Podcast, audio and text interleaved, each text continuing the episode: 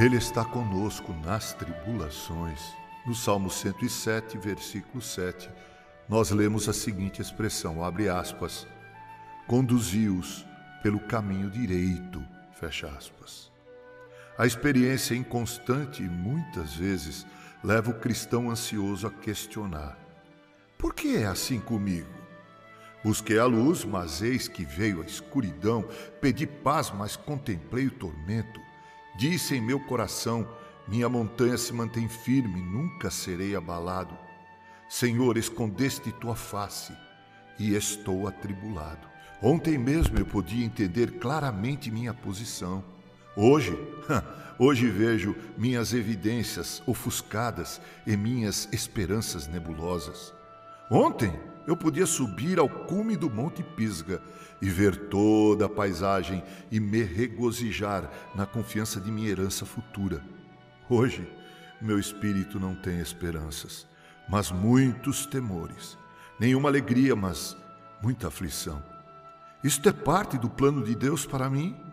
Pode ser essa a forma na qual Deus me levará para o céu? Sim, é assim o eclipse de sua fé, a escuridão de sua mente, a fraqueza de sua esperança. Todas essas coisas fazem parte do método de Deus para fazê-lo colher a grande herança na qual logo entrará. Essas provações são para testar e fortalecer sua fé. Elas são ondas que levam você sobre a rocha. São ventos que sopram seu barco mais rapidamente para o porto desejado.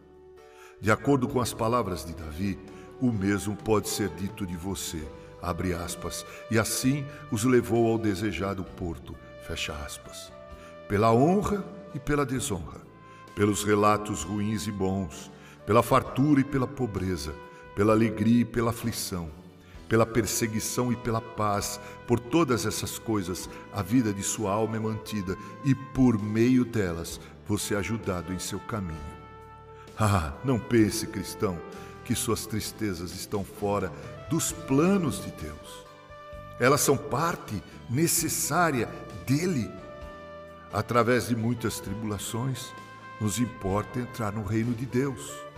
Aprenda então que temos, por motivo de toda alegria, o passarmos por várias provações. Ah, fique calma, minha alma trêmula, e espere tua vontade santa e sábia. Eu não posso, Senhor, ver teu propósito, mas tudo vai bem quando feito por ti.